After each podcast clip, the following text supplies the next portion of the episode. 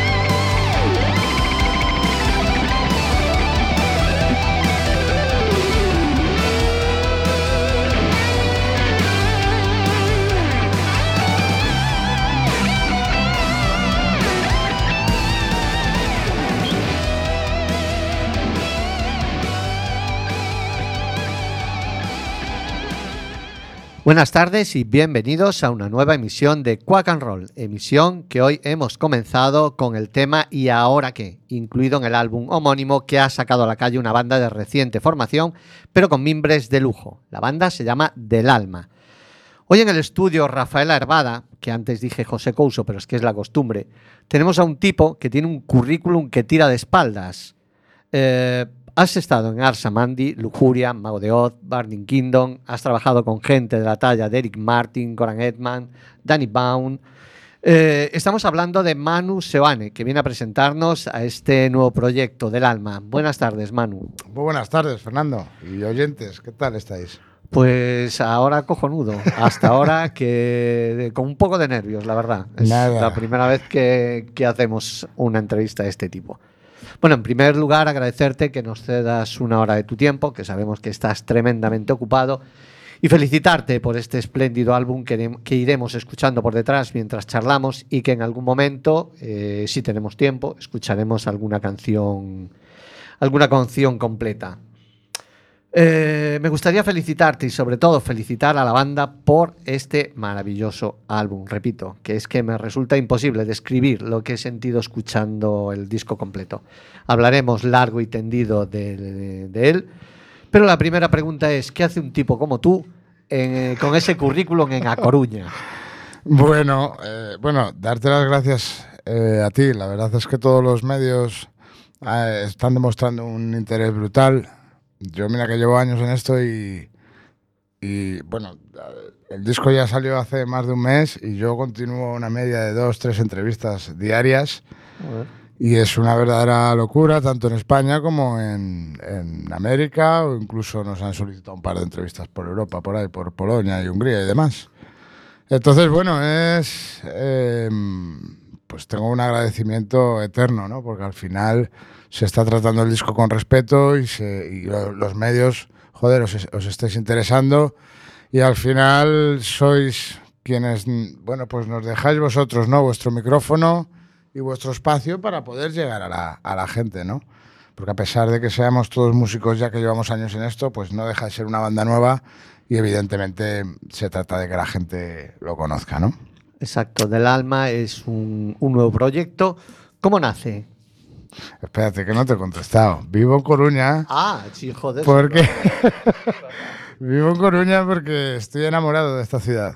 Desde que era bien chiquitito. Yo nací en Madrid, pero soy de adopción gallego. Y más eh, particularmente de esta ciudad. Nací un mes de marzo y en agosto ya estaba ahí en el Riazor dando por saco. Entonces, eh, bueno, siempre toda mi familia paterna era de aquí o es de aquí, vaya.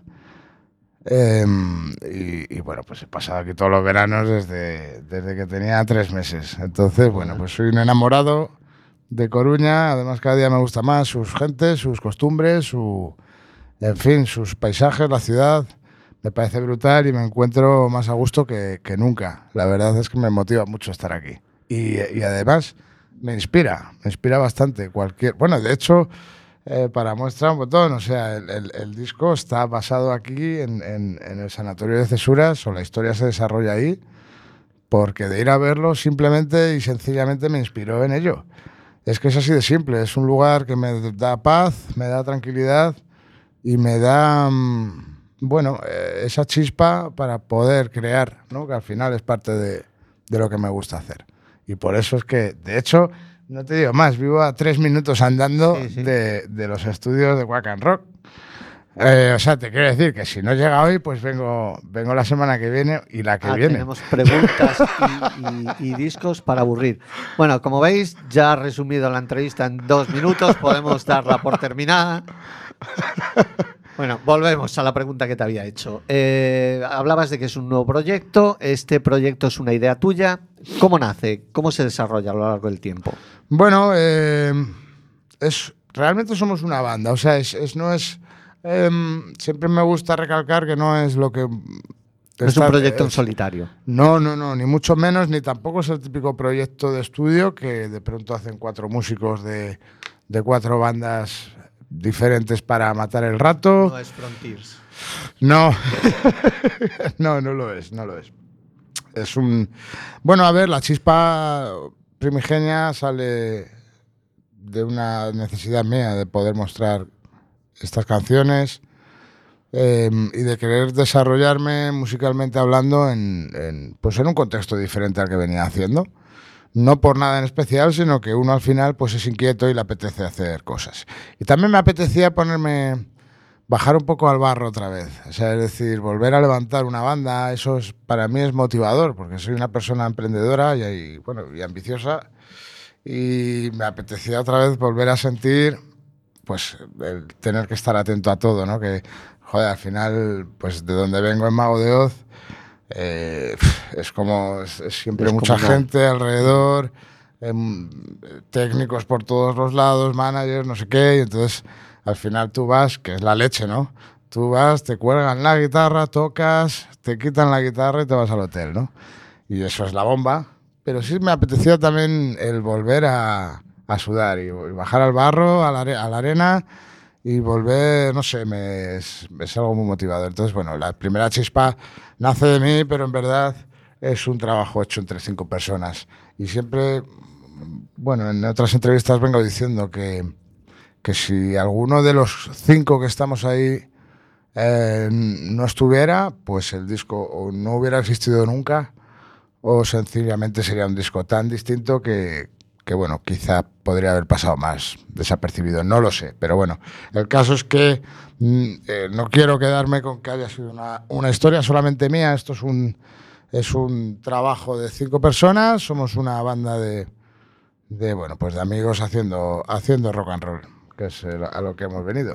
Esas cinco personas, además de ti, en este caso cuatro más, es el teclista también gallego de Ares, Manuel Ramil, eh, Jesús Cámara al bajo, Dave Land de batería y Ramón Laje es vocalista de Avalanche eh, a la voz, evidentemente. Eh, Ramón vuelve a los, escenarios tras 10 años de silencio. ¿Cómo le convences de que vuelva a la arena? ¿Le mandaste un par de albano kosovares o fue más sencillo? No, bueno, a ver, ha sido costoso, pero por, un, por una razón. Bueno, yo a Ramón no lo conocía, a mí todavía vivía en Madrid cuando, mm, bueno, pues me hicieron llegar su número de teléfono, le contacté, evidentemente, claro que eh, nos conocíamos a nivel, bueno, pues de la música, pero no, pero no nos conocíamos personalmente. Y bueno, sencillamente fui a, fui a la ciudad donde vive, a Zaragoza, le llamé, le dije, tío, voy a viajar para allá, vamos a conocernos, vamos a comer, vamos a charlar de música y, y ya está. Y sencillamente, bueno, Ramón es un tío muy especial, muy particular. Em, yo le considero ahora ya mi amigo y es que em, en verdad hubo algo interesante que él me decía, a ver, tú ten en cuenta que volver a la música después de tanto tiempo es, es difícil, es realmente difícil. Lo normal es que no hubiera vuelto. Eso es lo normal. ¿Por qué? Pues porque al final es un mundo que, mm, bueno, como hay otros muchos mundos que también mezclan lo personal con... Bueno, es- esto es muy personal. Al final estás entregando eh, 24/7 todo lo que tienes todo el tiempo y de una manera agresiva, ¿no? Y entonces, eh, como es, es, es agresivo, todo, es decir, el feedback que recibes de cada aventura que, que vives es también agresivo. Las cosas que vives son, es todo muy bestia, ¿no? Entonces yo a veces me tiene pasado de llegar a casa aquí a- después de, yo qué sé, de tres meses de gira por ahí y flipar, ¿no? No sé, no, no toca un poco, me tiro como 10, 15 días completamente atontado tratando de asentar todo lo que ha pasado, ¿no? Y pasa súper súper rápido todo. ¿eh? Nosotros decimos muchas veces, joder, ¿os acordáis cuando estuviéramos tocando en Chicago? Y es la de, joder, pero si fue hace tres semanas. y no te enteras, tío. Y dices, uy, la hostia, claro, es que fue hace tres semanas, o sea, es de esta misma gira. Y no te enteras, ¿no? Entonces, para que te hagas una idea de cómo es esto. Entonces, ¿qué ocurre? Cuando tú estás ahí, sales de esa dinámica, tu vida cambia. En el caso de Ramón, cambió de residencia, de ciudad, ahora es papá, eh, se casó y su vida cambió por completo, ¿no? Y volver otra vez es muy, muy- es muy jodido. Entonces, bueno, pues yo reconozco que él ha hecho un gran esfuerzo. La- lo que sí me dijo fue, digo, mira, yo no me voy a poner a hacer música con nadie hasta comprobar que realmente podemos tener una amistad. Yo me, de- me dejó flipado, ¿no? Dije, hostia, tío, claro, los tiempos estos que estamos, que va todo tan, tan rápido, Es como lo que te decía de las superbandas, ¿no? Que pillas el teléfono, haces cuatro llamadas y en media hora has hecho un grupazo de flipar, ¿no? Sí. Pues porque así son todos. Y claro, y yo me quedé flipado. Dije, hostia, tío, ¿y este qué, qué me está contando este pibe, no? Y al final, claro, y al final, eh, con el paso del tiempo, eh, creo que fue lo más acertado, macho. O sea, ahí se nota que la experiencia, la edad y la experiencia es un grado, ¿eh? porque mm, ahora todo lo pasado, bueno, todo se ha tenido que macerar muy, muy, muy a fuego lento, y, pero fue todo un acierto hacerlo así, sobre todo porque luego, eh, cuando vienen mal dadas, si no existe esa, esa amistad o ese o, o el conocerte de manera profunda con la otra persona, cuando vienen mal, mal dadas es fácil que haya fisuras, roturas, rupturas, de todo. Puede haber de todo por el propio hecho de no conocer cómo le puede sentar o cómo afrontar esto al lado de una persona que no frase. conoces, ¿no? Claro. Entonces, bueno, eh, fue así, fue despacio y al final también se fue autoconvenciendo, pues por, bueno, yo le iba mostrando. Él se, se dio cuenta de que la movida iba en serio, de que la gente que al final nos estábamos rodeando éramos gente buena, gente sana. Y finalmente, pues por ejemplo, el hecho de que se subiera al carro Ramil, yo creo que fue un punto de inflexión tanto para Ramón como para mí mismo, de decir, porque claro, ya hay canciones de este disco que llevan hechas seis años. Entonces, claro, en seis años pierdes la ilusión, la retomas, pues paso, ya lo sacaré cuando sea, pues no, pues a lo... Entonces yo creo que Ramil nos dio ahí un empujón a todos y, y fue en el momento que dijimos, pues vayamos allá. Y así fue. Eh, creo que el rock eh, de este país es mucho mejor con Ramón en activo. Eso es innegable y yo me siento muy orgulloso de él, tío. La verdad me siento contento por él y muy orgulloso porque ha vuelto al mejor nivel. Es el Ramón que recordábamos, pero, pero, pero mucho más crecido, ¿no? Y creo que es el, también el disco creo que le hace justicia a él, que es una justicia que nunca se le dio en el pasado y, y por eso estoy muy contento por él. No, a mí he de decirte que el disco me reconcilia con el rock español. Lo tenía olvidado, no había bandas que me llegasen. Sin embargo, eh, del alma, eh, si me estáis escuchando, escuchadlo de principio a fin. No vale Spotify, hay que empezar en el primer tema y acabar en el último, porque es una, una peli. Esto es como un maratón de Netflix, hay que verlo completito. Eh, el tema, o perdón, el tema, el disco salió el viernes 13, que también vaya día para escoger, para sacar un disco.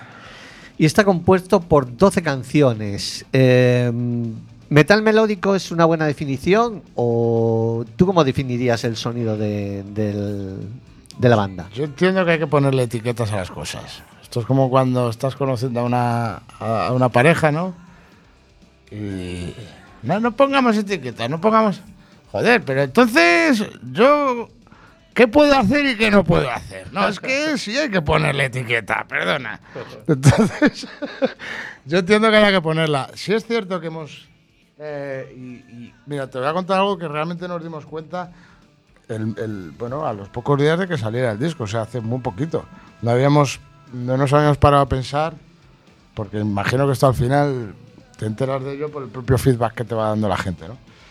Pero em, creo que con un disco se ha conseguido algo que muchas bandas tardan varios discos en conseguir y a veces no lo consiguen nunca, que es tener un sonido identificativo, un sonido propio. Quiero decir con esto, no, no hay... Y esto no te lo digo yo, es que realmente lo- me, me- Sí, es me así. viene llegando de muchas partes y es verdad que no hay un ejemplo que puedas decir, pues es una banda que suena una mezcla de Halloween con no sé qué otra banda. o- realmente no es, no, no lo puedes hacer de esa manera. Es realmente difícil de hacer porque tampoco hay un precedente de la banda eh, en cuanto a discos se refiere. Tienes 12 canciones que, por cierto, no tienen muchas, mucho que ver unas con las otras, pero sin embargo, eh, sí se consigue ese sonido que, que es realmente el nexo de unión entre todas las canciones. No tiene mucho que ver y ahora que, que hemos estado escuchando con Mañana vuelve a oscurecer, eh, ni con Quédate, ni con Cárcel de Cristal. Entonces, joder, ¿cómo puede ser que, no? Pues que con, con tanta diferencia, digamos, estilística, pues al final sientas que existe ese nexo de unión Pues porque es una banda que tiene sonido propio. Eh, entonces, pues, ¿a qué suena? Pues a del alma. Sonido He del tenido alma. compañeros del mundo de la música que me lo han dicho y me han dicho, joder, tío, es que vais a abrir camino a nuevas bandas a querer sonar a del alma, ¿no?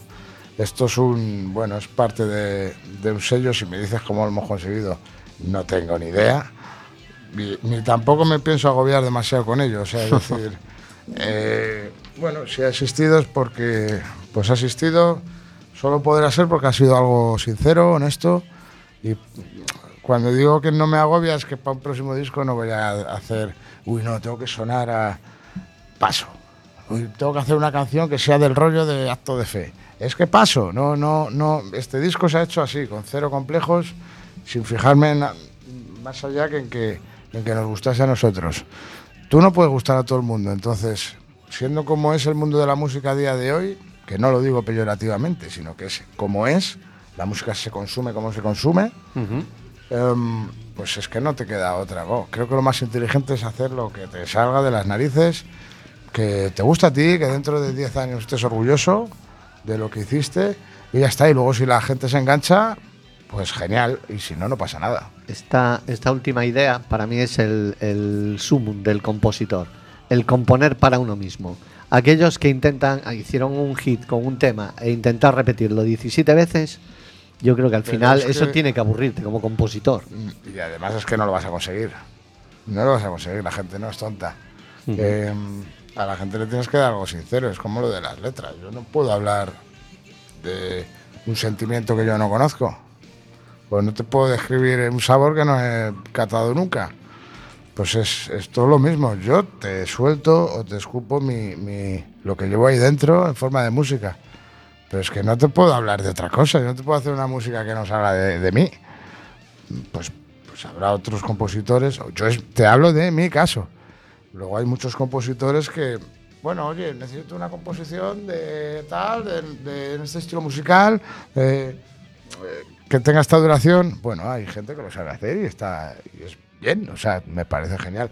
Yo en mi caso no puedo hacer más que lo que me dé la gana. Creo que no, sé- no sé, tú cómo lo ves. No, no, a mí me parece cojonudo. Yo creo que, que hacer algo, eh, no solo en el mundo de la música, en cualquier ámbito de la vida, hacer algo para contentar al resto, No puede ser. Creo que la fórmula es más bien al revés. Yo hago algo para contentarme a mí. y si o eso a es extensivo, compañeros, me mejor. refiero. Y luego es eso, pues si a la gente le gusta y se engancha es algo maravilloso, porque al final, mira, todo este disco, la mitad de este disco se ha compuesto aquí, ¿no? En mi casa. Y tú muchas veces, yo de verdad te lo digo, yo he compuesto un mon- montonazo de discos, un montón de bandas. Y es cierto que tú, yo cuando estoy ahí en, en- en mi despacho, en mi estudio, yo me pongo a hacer algo, pero me tiene que gustar a mí. O sea, no, no, en ningún momento se me pasa.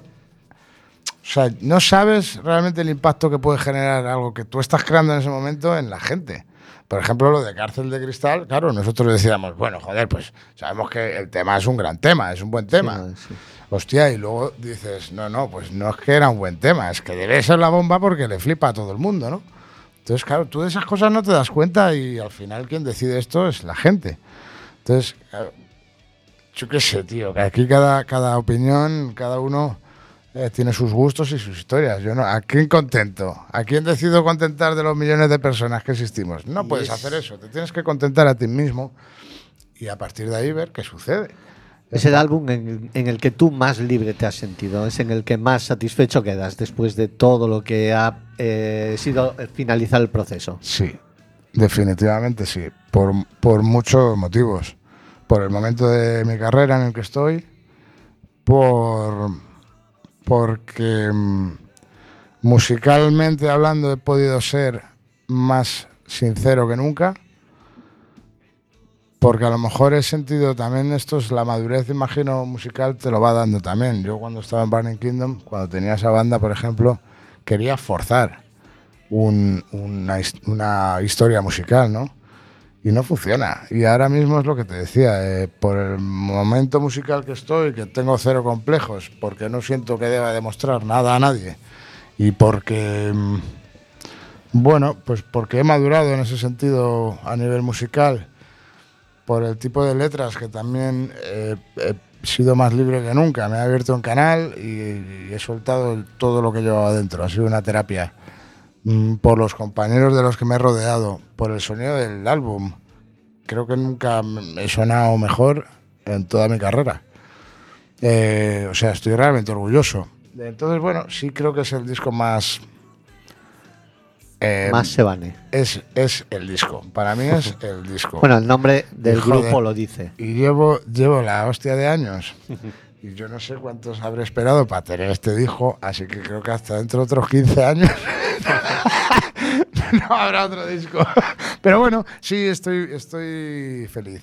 Estoy feliz. Bueno, mucha parte de este sonido eh, procede de la producción en los estudios Tercera Planta de Ramil. Cuando contactas con él, ¿ya tienes intención de hacerlo miembro de la banda o eso viene a partir del sonido que va creando? Pues mira, tío, le engañé profusa- profusamente. Yo a Ramil, bueno, los estudios están a- eh, aquí en Ares, bien cerquita. Yo a Ramil le conocí, sabía quién era, evidentemente. Al final aquí nos conocemos todos, pero no nos conocíamos personalmente. Y entonces nos, nos conocimos por primera vez. Bueno, vaya frase acabo de decir, nos conocimos por primera vez. Coincidimos personalmente por primera vez en un rodaje de un videoclip de Alderán, de una banda que hiciéramos varios, de una super banda estas que te comentaba, ¿no? Sí. Em, en mitad de la pandemia. Creo que fue, o por ahí, yo no me acuerdo ya. Y nos conocimos allí en el rodaje y, y bueno, pues le llamé al día siguiente y le, comenté, y, oye, mira, tío, a ver qué... Porque es verdad que él eh, había grabado en este estudio también el primer disco de Adventus, de su banda, y lo cierto es que me gustaba bastante el sonido que tenía y tal. Entonces, pues al día siguiente de regresar le llamé y le dije, oye, mira, voy a ver si te mando un par de canciones y me las, y me las mezclas y a ver qué sacamos de ahí, ¿vale? Yo no le dije ni que estaba Ramón, nada. Yo te las paso y las, y las mezclas. Cuando le mandé eh, las pistas y, y abrió la pista de voz, dijo, este es Ramón. Y le dije, sí.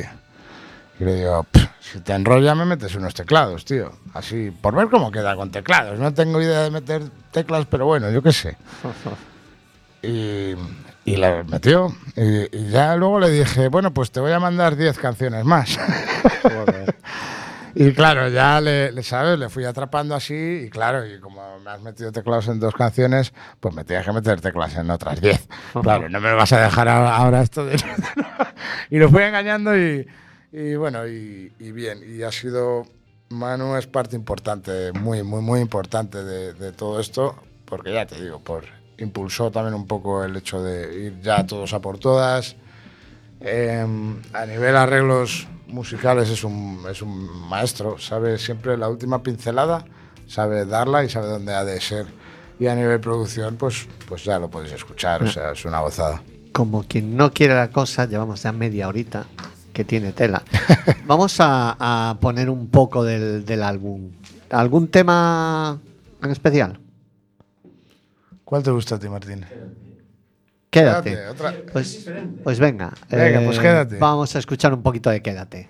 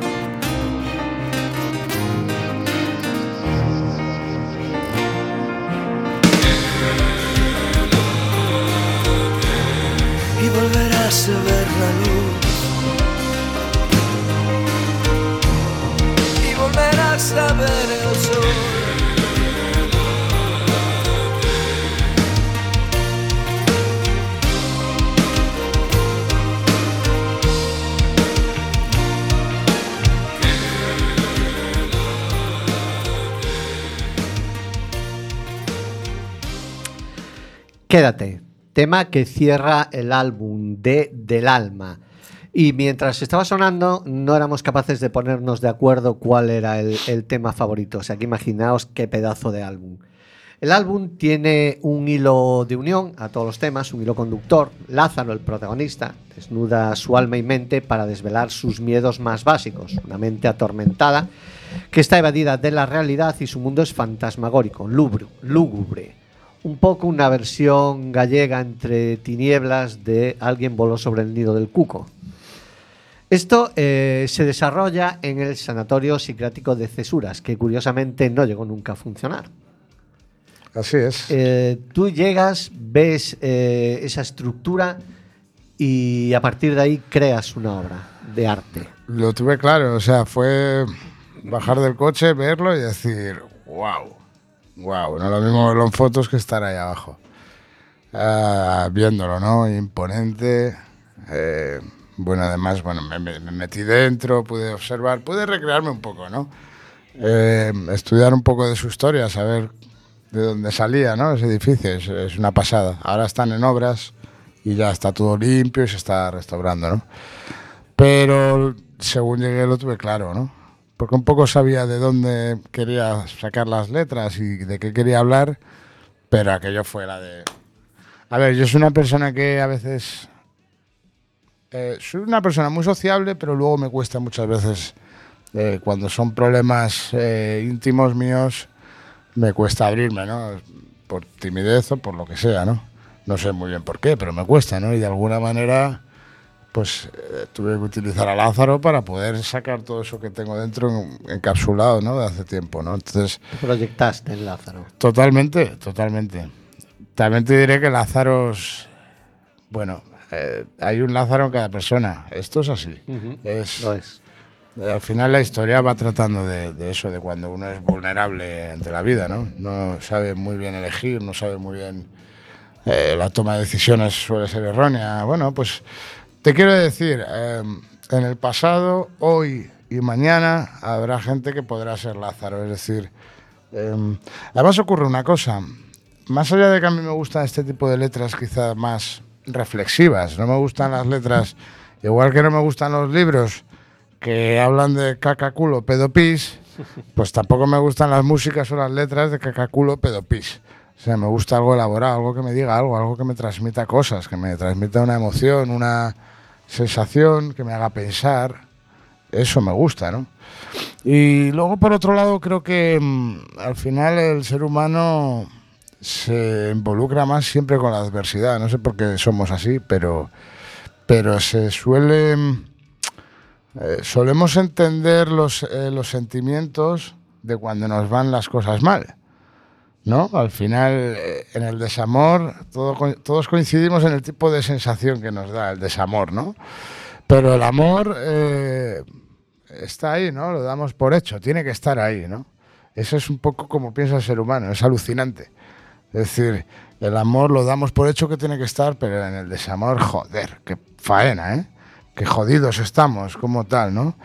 La gente le, teme a la muerte, pero no aprovecha muy bien la vida o no la disfruta, ¿no? Entonces te quiero decir, creo que también es un buen punto en el que poder llegar a la gente o que la gente se pueda identificar con una letra, porque hay ciertos em, sentimientos o ciertos momentos en la vida de uno que pasa por ahí y que, y que vas a saber siempre o, vas a decir, joder, yo me he sentido así, ¿no? Creo que es un buen punto de partida para encontrarnos con la gente. Entonces, por eso te digo, creo que todos somos Lázaro, todos tenemos nuestros demonios y hemos de muchas veces luchar con ellos. Y bueno, nosotros no, ¿no? Es como que hay dos, dos vertientes nuestras. Y, y especialmente es un poco. em, se basa en eso, en la vulnerabilidad que, que a veces. En, la que a veces nos encontramos ante la vida, que somos realmente débiles e insignificantes muchas veces ante, ante, ante una marea tan grande como es el golpe de, de la vida, que muchas veces no, no puedes controlar, no está en tu mano, simplemente puedes caerte en el hoyo. Em, y es lícito, no es malo caerse, pero también hay que saber salir, y eso es jodidísimo, es, Es, es, lo más complicado. es muy complejo, eh, porque además pasa una cosa, eh, tú empiezas a ir por un camino que es erróneo, tú sabes que es erróneo, pero cada vez te encuentras más cómodo en él. De ahí es un poco también el tema de la cárcel de cristal, ¿no? Es la de, joder, si estoy viendo a dónde tengo que ir, pero no puedo, no puedo, ¿no? Un círculo. Es un maldito círculo vicioso que te puede llevar aún más y más y más y más profundo. Entonces, bueno, es un- habla un poco de eso. Creo que, a ver, es un poco lo que quería transmitir. También es cierto que intenté que las canciones fuera del contexto de la historia tuvieran también un sentido propio. Es decir, que el oyente si decidía no engancharse a la historia y escuchaba una canción por separado, también se la pudiera llevar a su terreno, ¿no? En, yo qué sé, La Última Noche habla de una... una cues- bueno, todos son vivencias mías, todo. De hecho, hay letras que se estaban escribiendo en el mismo momento que me estaban sucediendo. las cosas, ¿no? Es el caso de la última noche. Eso te puedo contar que fue in situ. Según me, me- me estaba sucediendo, allí fue escrito. No es un recuerdo que tenga. No, o sea, te quiero decir, no se puede. No, en ese sentido es algo muy honesto y muy sincero. Pero yo le doy el significado que tú encuentras dentro del contexto de la historia del disco, que es mi significado. Pero cualquiera que la escuche se lo va a llevar a su terreno y va a saber darle otro significado distinto, ¿no?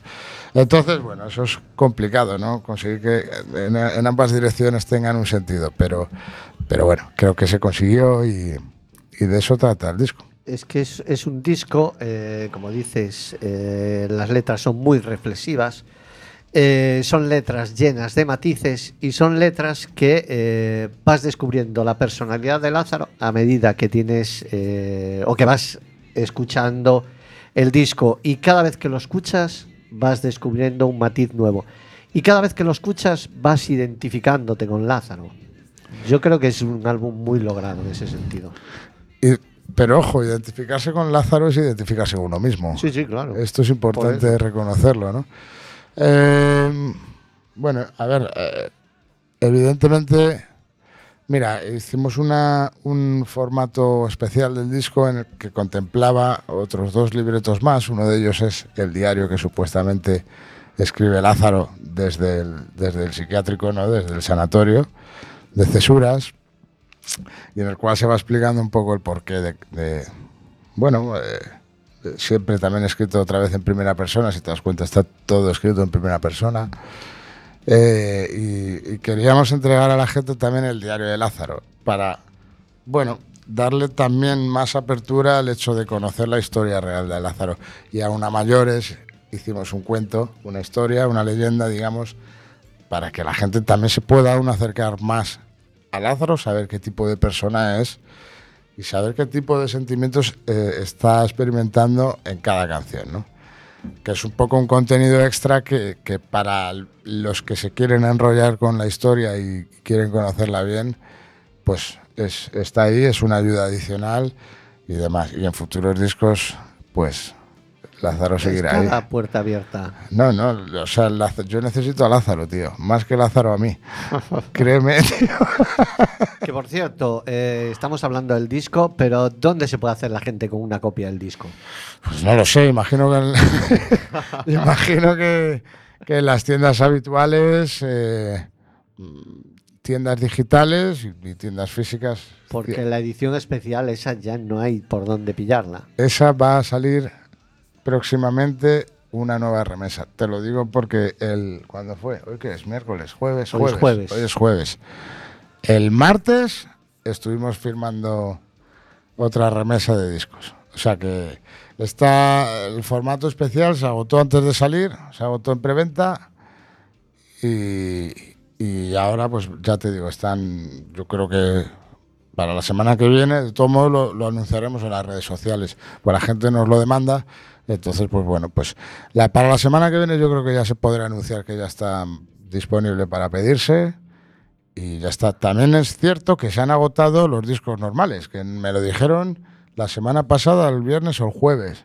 O sea que se está haciendo otra fabricación más porque se han agotado ya en los snacks y en, en, en- bueno, no sé si en tiendas digitales habrá o no. El caso es que sé que se está haciendo O sea, una de las preguntas era cómo lo ha aceptado el público, pero ya lo ha Pues- respondido. Pues, la, pues sí, es, es, es una pasada. También me, me quedo un poco con los comentarios de, de que la gente nos hace llegar a redes sociales o a, o a, en fin, pues por internet o al teléfono, lo que sea.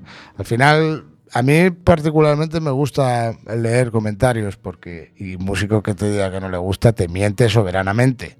Esto es así. Como artista, pues a veces también te apetece saber la opinión de la gente. Por eso me gusta hablar con, con- con vosotros, con los medios, con la gente que me dé su feedback eh, y, y- hablar con ellos. Esto, las cosas ya no son como en los 80, tío. Ya el rockstarismo está un poco pasado de moda. Es decir, esto de ir de diva, yo ya cuando lo veo en algún compañero mío digo, "Uf, qué pereza, ¿no? No, tío, la gente ahora vivimos otros tiempos y, y a mí, por lo menos en mi caso, me apetece conocer a todo el mundo, cuando vaya a tocar a cualquier ciudad quiero conocer a la gente, quiero charlar con ellos y tomar una cerveza y, y, bueno, que me, que me expliquen o que me cuenten lo que les ha molado y lo que no les ha molado tanto. Y bueno, pues luego voy a hacer lo que me dé la gana, pero, pero está bien poder charlar o debatir con la gente, joder. Incluso a a nivel personal, eso es muy de agradecer, porque, eh, a ver, nosotros somos un medio humilde, pero nos llega un mogollón de, de correos de gente, oye, a ver si podéis pinchar esto, y digo, bueno, como no hay presión, yo voy a poner lo que me dé la gana y lo que me guste. Entonces, eh, lo programas, se lo envías y dices, joder, oye, que a ver si ya que, que sea mutuo. O sea, yo os pincho, pero vosotros también darle bola al podcast y no te vuelven a contestar. Digo, joder. Ya, sea, eh, por eso, el que alguien eh, venga, eh, haga 500 entrevistas, porque yo mm, he leído y he escuchado y he visto un mogollón de entrevistas tuyas, porque ahora como ya se puede hacer por YouTube y toda esa historia, Ya, ya. y la verdad es que hay dos palabras que tú siempre repites, humildad y respeto. Claro, eh, pero es que de, de- de- de qué otra manera se podría hacer. Eh, o sea, te quiero decir, no. Hay que llegar ahora a la gente, a llamar a la puerta de, de cada lugar, de cada ciudad, de cada país y, y- y pedir permiso, ¿no? Porque al final, bueno, pues nos queremos meter en cada casa, ¿no? Y en cada ciudad. Mm, No se me ocurre, no sé. Yo creo que también esto, Fernando, te lo da, pues eso, también todo el recorrido hecho, o toda la experiencia. Igual con 20 años te diría otra cosa, porque con 20 años todos cometemos estupideces. Pero bueno, yo ahora ya te digo, me apetece ser, disfrutar de la gente, tío, y, ir con respeto y ya está, y con buena onda, pero para todos. O sea, si vamos a un, yo qué sé, o hay un promotor, quiero que el promotor quede bien. O sea, quiero decir, si quedamos bien, quedamos bien todos. Que esto sea guay para todos. No, no me molaría ir por ahí dejando ma- malos rollos, ni malas ondas, ni que digan, joder, esto es como... No, no, no. Pero vamos, a ninguno de los cinco, ¿eh? Nos apetece que se nos recuerde como gente, joder, pues como lo que somos, tío. Pues que una banda que tocamos nuestras canciones y, y ya está. Y queremos que todo el mundo que se enrolla con nosotros salga bien parado, joder. Creo que es, es bueno que sea así. Y hablando de, de promotores, ahí, con las agendas cargaditas como la tenéis, con todo el mogollón de bandas en las que estáis, eh, ¿hay posibilidad de gira? ¿Va a haber Sí. conciertos más o menos marcados? O... Van a ser todos marcados, van a ser todos marcados en el calendario. Esta mañana lo decía en una entrevista. Em, la idea que tenemos, mira, por ejemplo, en, en- bueno, sucede en cualquier banda que haces giras realmente grandes. Eh, sucede que, ¿no? Pues tú ves ahí todo el, el- el panfleto, ¿no? Con todas las fechas de todos los países y todo el rollo. Y, y sabes que algunos de esos conciertos son especiales porque se tratan de, de- de, bueno, con ese matiz especial, ¿no? Eh, pues yo que sé, un concierto que sea fin de gira, un concierto que son con un montón de colaboradores, yo qué sé, ese tipo de conciertos que de alguna forma se les transmite un, un, un carácter especial. Bien, esos conciertos realmente cuando llegan son muy especiales. Y yo le dije a los compañeros, me cago en la hostia, ¿y por qué no vivimos eso cada noche, tío? ¿Por qué no hacemos, joder, que cada concierto sea especial? Pues yo no quiero ahora coger y hacer un listado de 50 conciertos y ahora venga uno detrás de otro. Muy monótono. No me apetece. La verdad es que me apetece darle a cada concierto un carácter especial. Entonces, esto pasa, por ejemplo, por anunciar los conciertos de uno en uno, de manera independiente, dándole a cada ciudad. Me da igual que sea una ciudad grande, pequeña, el- las dimensiones del escenario nos da igual. Lo que queremos es tocar y tratar a la gente de puta madre, eh, conocerles, eh, a los medios de cada ciudad. Hostia, mira, eh, arrancamos en, en Vitoria, que será el primer concierto de la banda, y nos vamos todos un día antes para hacer allí una convivencia, un, un soundcheck largo y extenso durante todo el día anterior. Eh, hacer entrevistas allí también con, con, en fin, no sé, trabajar de manera personal, poder vol- volcarnos en cada show. Va a haber conciertos pues en todas las ciudades que se pueda, evidentemente, pero vamos a ir soltándolos uno a uno, con tranquilidad, con calma, no tenemos prisa ninguna. O sea que es un poco la Pues- filosofía que tenemos. Lo cierto es que me están diciendo desde control que llevamos 51 minutos ya. 52. Esto parece. el- 53. Hace un momento esto parecía el, el- el rollo este de la 11. Pues eh, la verdad es que, joder, yo traía aquí pff, como tres o cuatro folios llenos de preguntitas y me he quedado... Pero con- podemos hacer una cosa, Fernando. Yo me comprometo, si es que vivo aquí al lado, entonces Sí. me comprometo cuando tú no tengas a nadie agendado, yo regreso. Incluso si quieres hacemos un programa, eh, yo qué sé, monográfico de lo que quieras, lo que te quieras inventar. Yo me comprometo. Oye, esto grabadlo, ¿eh? Esto grabadlo. Claro, eso- ya está aquí el manager haciendo los billetes, los billetes. Sí, tenemos aquí, bueno, esa es otro de los agradecimientos, esto cuando, cuando vayamos a cerrar. Pues eh, es que ya no nos da tiempo ni a escuchar otro tema, ni a nada, a- es que hablamos a Dios. Pero Eso, te- eso es que estamos a gusto. Sí, y, y- y resaltar, sobre todo, primero, eh, el pedazo de álbum, no me cansaré de repetirlo, que habéis sacado. Son 12 temas espléndidos, 12 temas que tienen un hilo conductor, 12 temas que se pueden escuchar por separado. Eh, en las redes y en YouTube eh, ya tenéis tres vídeos, ¿no? Sí, La tres. Cárcel de Cristal, Mañana vuelve a oscurecer Y el Merlo. y el Mirlo. Y aún sacaremos alguno más. ¿Alguno en el sanatorio, no? No, lo intentamos. De hecho, fue la primera idea, fue la de hacerlo en sanatorio. Pero ya cuando fuimos ya lo estaban limpiando y todo el tema. Ya claro, no resultaba tan espectacular como... Y fui hace poquito, hace un par de semanas o tres, para por lo menos hacer ahí un directo para redes sociales, para explicarle a la gente, joder, que lo vieran, ¿no? Y explicárselo. Y me encontré con la sorpresa de que ya hay allí una grúa, Ya, ya, están remodelando todo y ya la de joder, faena. Pero bueno. Vale, ya me están sacando la navaja desde control. Y, y hasta aquí, hasta aquí han sido nuestros 57 minutos del programa de hoy. Le damos, creo que por millonésima vez, las gracias a nuestro querido compañero don Roberto Ansede, que si yo recuerdo una película que veía con Nerea de pequeño, que eran Los Rescatadores, Roberto es el, si hay una versión Quack, Roberto es el rescatador, siempre viene a echarnos una mano, siempre con la, con la tecnología, el tío es un crack, que nos ha sacado más de un, más de un atolladero. Darte las gracias a ti, Manuel, por supuesto, por dedicarnos una hora de tu tiempo, por todas las facilidades prestadas para acudir al estudio. Iba a meter la gamba, no estamos en el José Couso, estamos en el Rafael Hervada. Por tu amabilidad, por tu buen rollo, te tomo la palabra, Sí, está claro. por supuesto. Que vives aquí al lado. En un momentito te acercas y, y hacemos otro programita.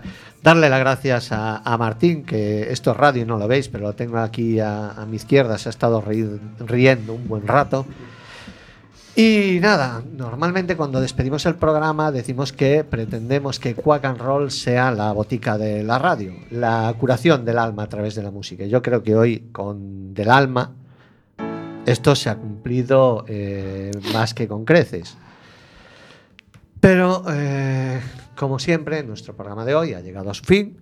El próximo jueves volveremos a subir a, ya no sé si al José Couso o al Rafael Arbada, no tengo ni idea pero estaremos de nuevo en Cuac FM, la radio comunitaria de Coruña. Hasta entonces, Nereifer, nos despedimos siempre con el tema de White Snake, David Coverdale y sus serpientes. We wish you well. Os deseamos lo mejor.